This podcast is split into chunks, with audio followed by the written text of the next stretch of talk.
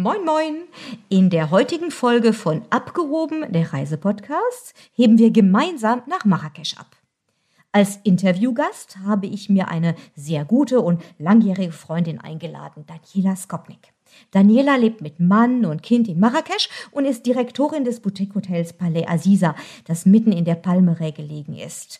Und kann wie kein anderer so schön von dieser ganz faszinierenden, pulsierenden Stadt schwärmen. Hört rein und entdeckt tausend und eine Geschichten rund um Marrakesch. Heute geht es um Yves Saint Laurent, einem Geschichtenerzähler, einem Hutmacher, Kulinarik unter Sternenhimmel und es wird auch ganz viele Shopping-Tipps geben. Viel Spaß!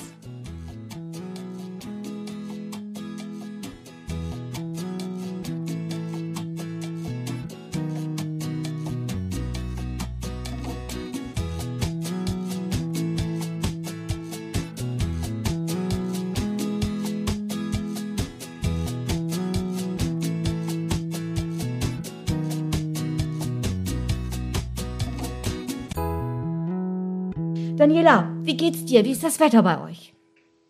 Hallo, liebe Simone. Mir geht's blendend. Wir haben natürlich wie immer wunderbaren Sonnenschein, eine Temperatur von 30 Grad.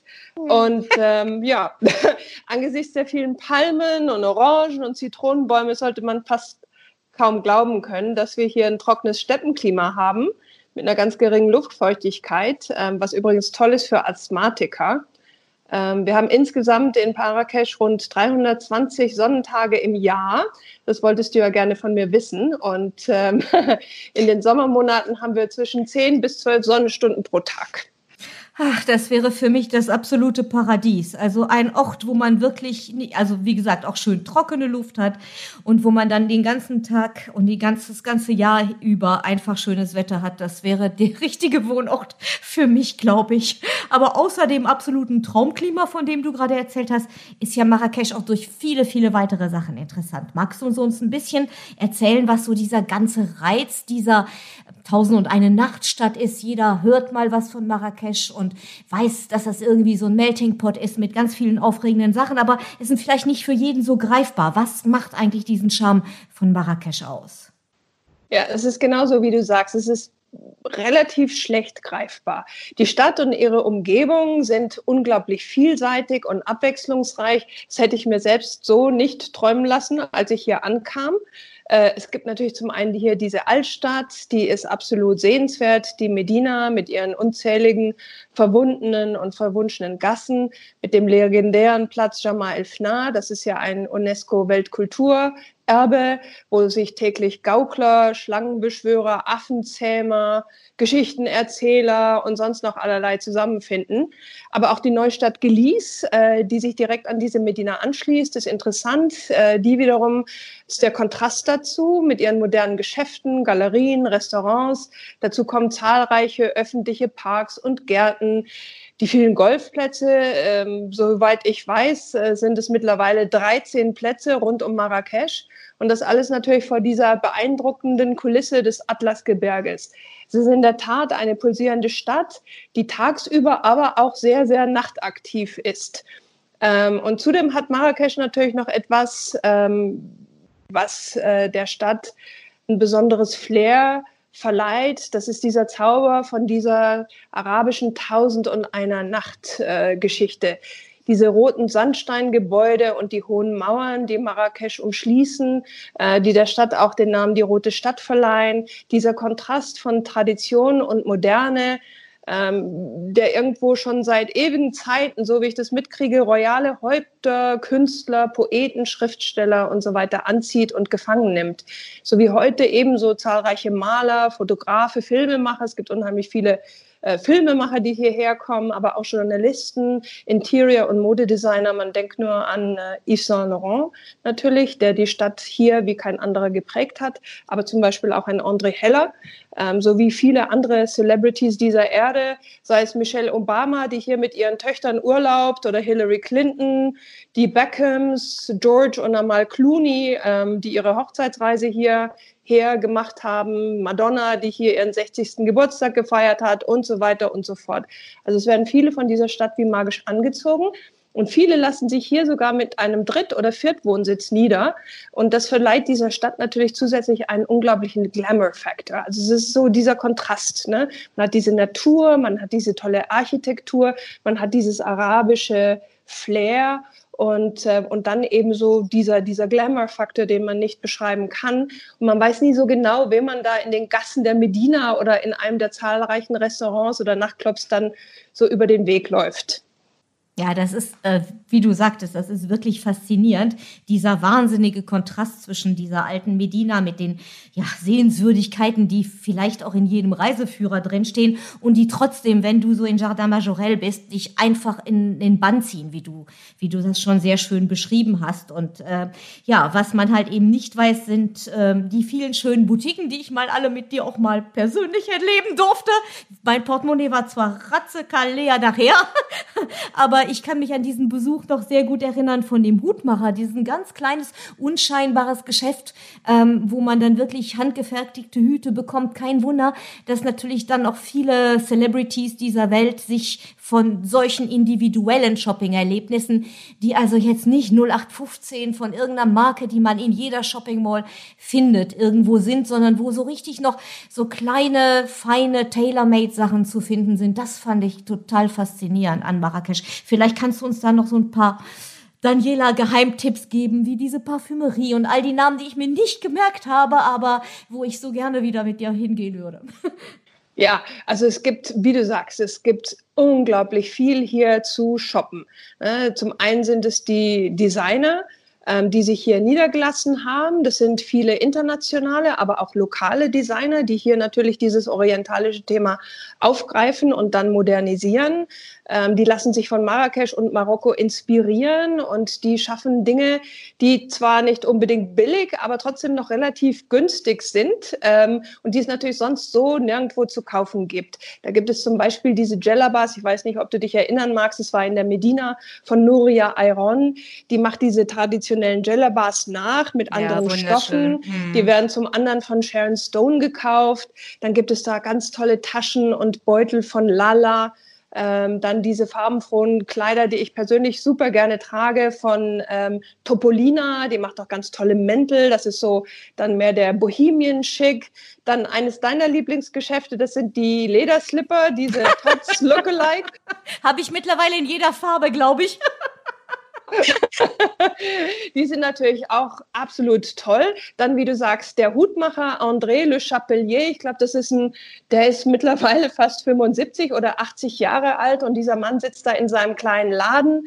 Ähm, der kriegt diese Rohware für seine Panama-Hüte direkt ähm, aus Panama geliefert, wo nämlich sein Bruder sitzt und er arbeitet dann hier in der Medina und der taucht die in die interessantesten Farben und das ist so dieser typische Marrakchi-Look, äh, wo man hier eben so eher Bohemian-Style unterwegs ist und dazu passt natürlich so ein farbenfroher Hut ähm, und das sieht dann einfach locker und, und trotzdem schick aus.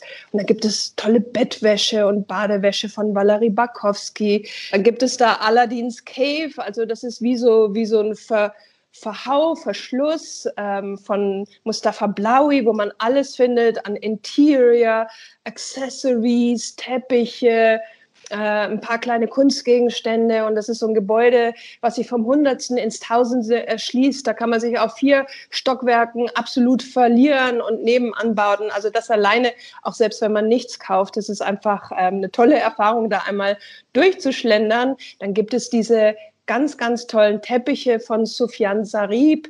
Die sind fast schon kein Geheimtipp mehr, weil dieser Sufjan Sarib tatsächlich mittlerweile internationale Awards gewinnt, ähm, unter anderem den Red Dot Design Award für ethnische Teppiche. Und er macht einfach geniale Sachen und die macht er auf Anfrage. Ähm, entweder ist da schon gleich ein passender dabei, weil er hat Tausende davon in sämtlichen Größen und Farben. Oder aber äh, man sagt ihm genau, was man braucht, wie die Farben sein sollen, wie die Größe ist. Und das Schöne natürlich hier, ganz egal, was man findet, es wird alles dann auch verpackt und verschifft. Also man muss sich zur Not noch nicht mal die Mühe machen, hier noch einen zweiten Koffer oder Übergepäck zu buchen. Also man ist hier so geschäftstüchtig Marrakesch war ja schon immer ein Markt und ein Umschlagplatz, äh, dass man natürlich den Kunden ähm, das Leben so gut wie möglich erleichtert. Und mein absolutes Lieblingsgeschäft, das darf nicht fehlen, das ist 33 Majorel. Das liegt direkt gegenüber vom Jardin Majorel. Und ähm, da findet man sozusagen alles geballt. Ähm, und das ist auf jeden Fall, selbst wenn man Zeit knapp ist, ist ein absolutes Muss, dass man da einmal vorbeiguckt, ähm, weil die wirklich alles zeigen, was Marrakesch an Kreativität und Design bereithält. Und ähm, ich persönlich gehe dort immer vorbei, wenn ich nach Deutschland fahre, wenn ich irgendein Mitbringsel oder ein Geschenk brauche. Das ist meine erste und einzige Anlaufstelle, ähm, wo ich dann tatsächlich immer absteige. Vielen Dank für die tollen Tipps. Ich sehe unsere Shownotes komplett explodieren, weil wir ja da immer dann hinterher nochmal die ganzen Tipps und Adressen, die wir heute besprechen in dem Podcast, dann immer nochmal niederschreiben. Da werden jetzt dieses Mal wahrscheinlich 20, 30 Tipps von Daniela für Shopping Experience sein.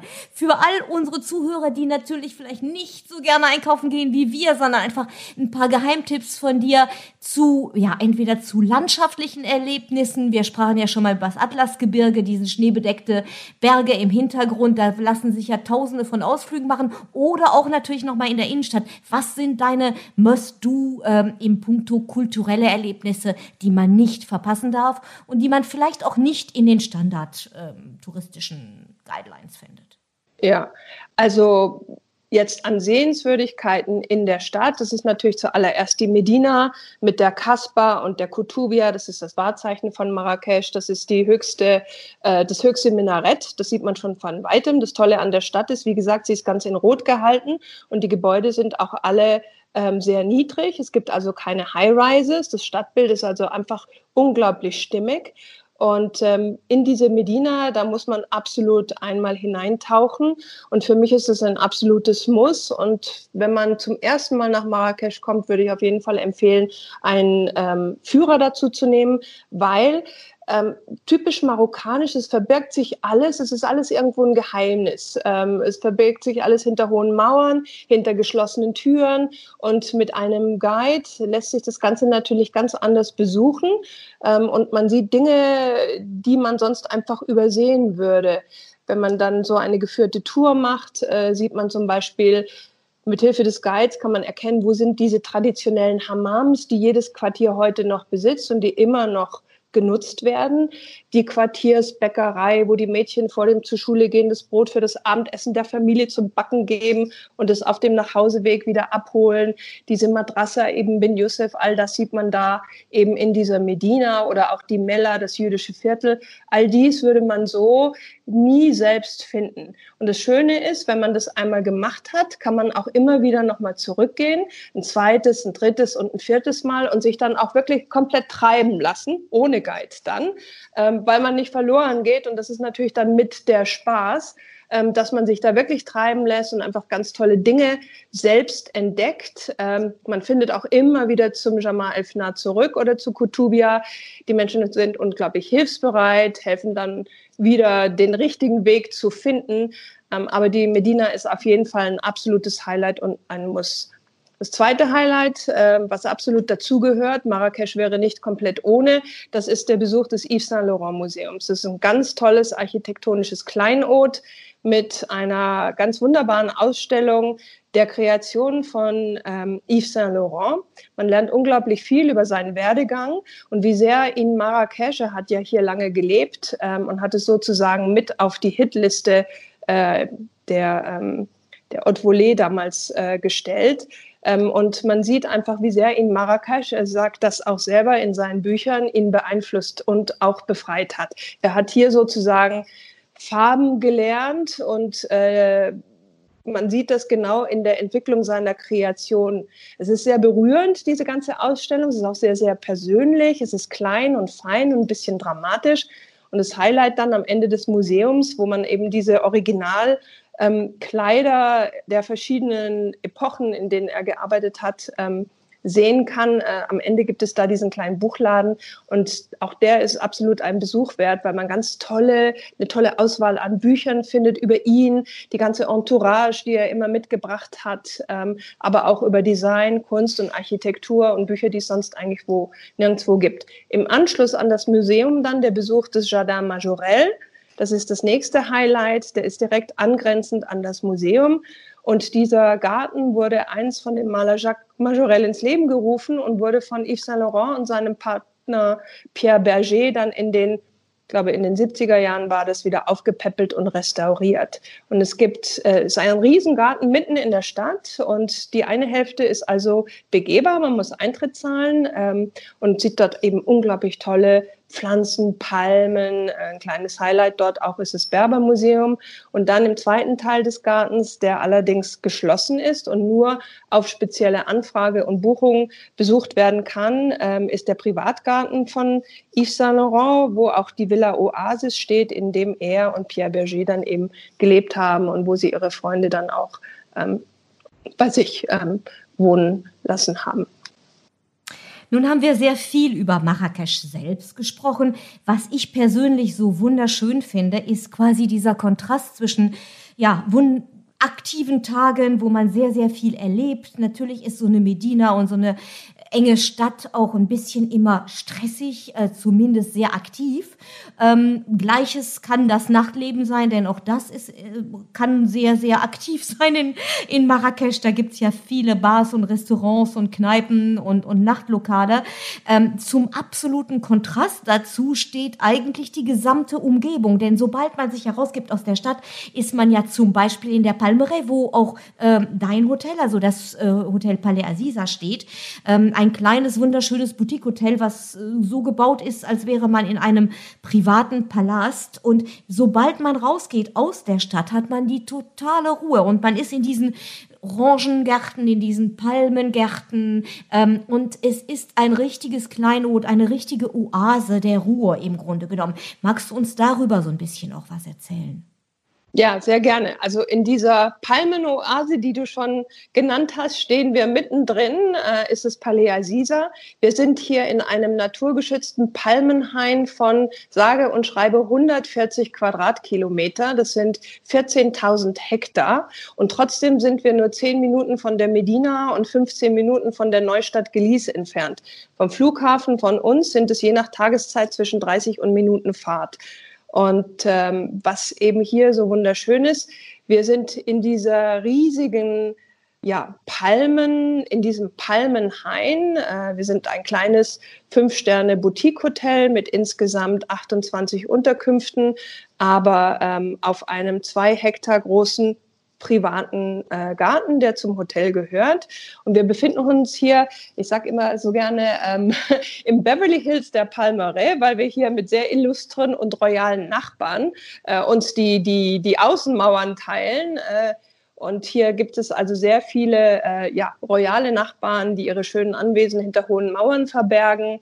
Und äh, ja, es ist einfach traumhaft hier. Bei uns im Garten alleine wachsen weit über 100 Palmen, Oliven, Zitrus- und Granatapfelbäume und natürlich zahlreiche blühenden Sträucher und Blumen, die hier riesig hochwachsen. Die Erde ist unglaublich fruchtbar. Wir haben hier bis zu drei Meter hohe pinkfarbene und weiße Oleander und Hibiskusbüsche und Bougainvilleen, die sich hier an Häuserwänden hochranken. Also es ist ein, ein richtig schönes äh, buntes und grünes Paradies.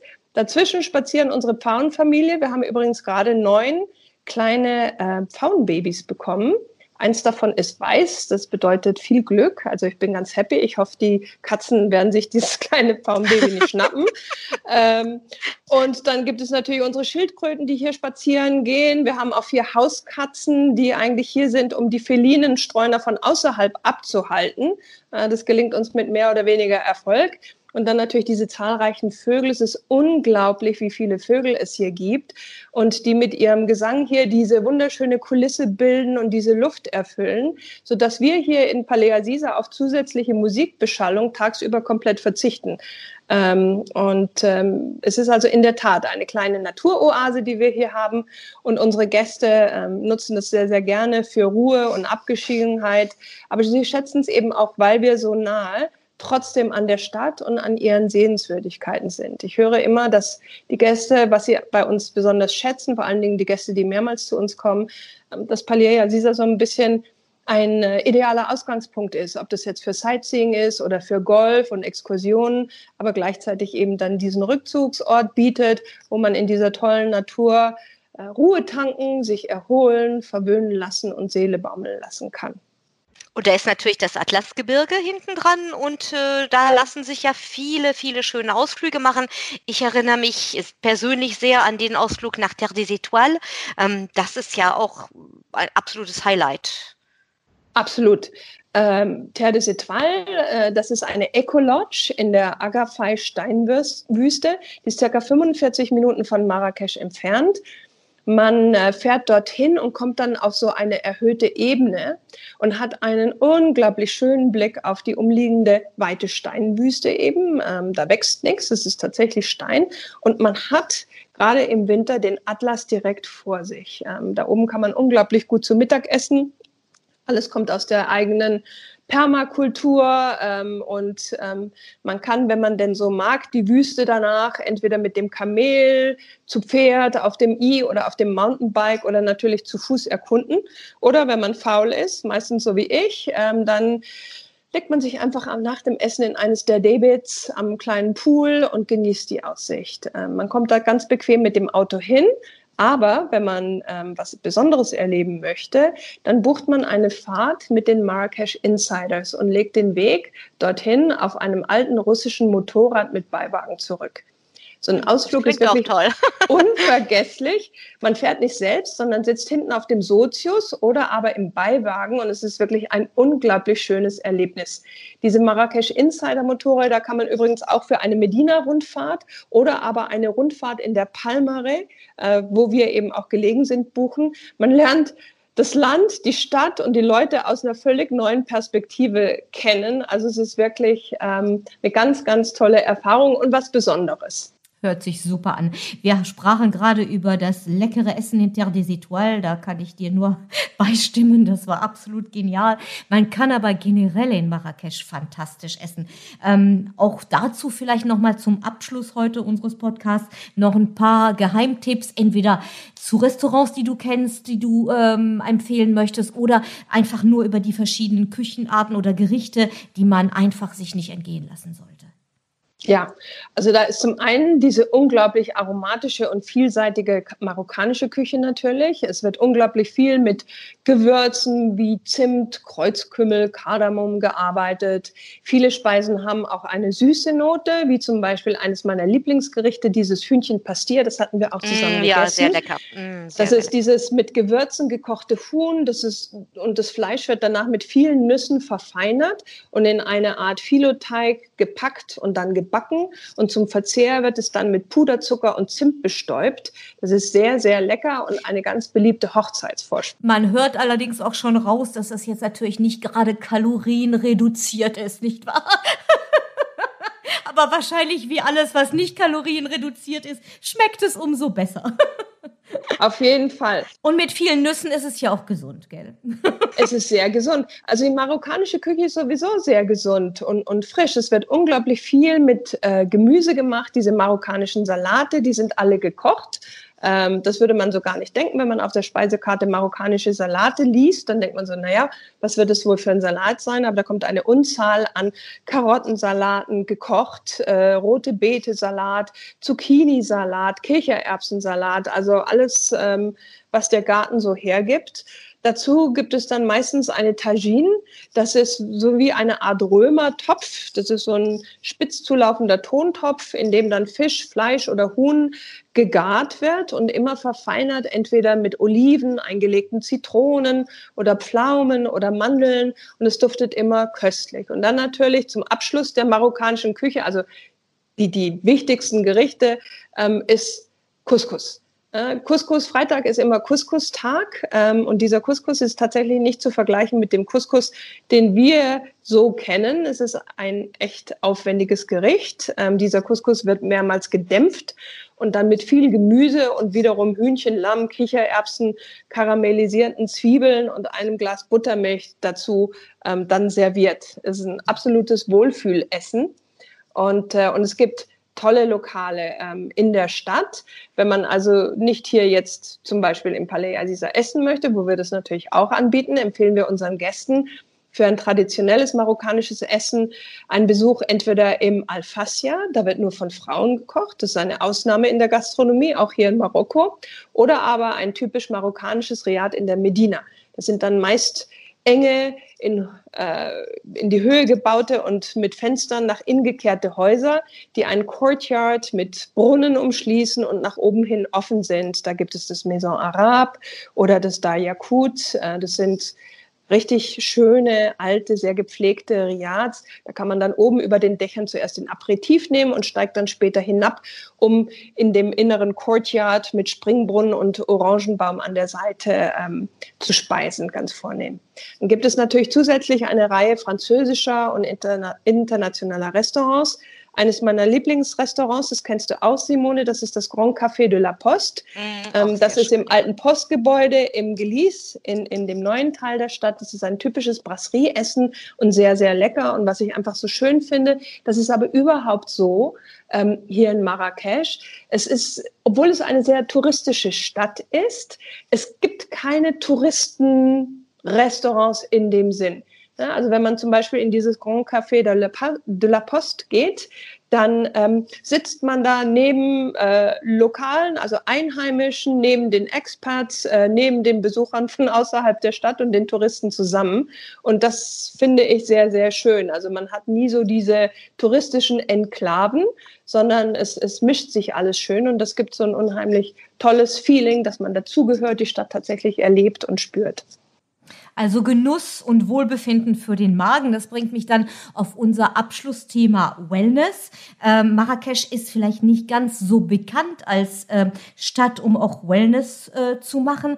Aber nachdem wir ja schon viel über die Umgebung gehört haben, kann man sich natürlich vorstellen, dass bei diesem Traumklima äh, mit all den leckeren Essen, von dem wir gesprochen haben und den äh, Orangenhainen und so weiter, dass man da natürlich auch einen wunderschönen Wellnessurlaub machen kann.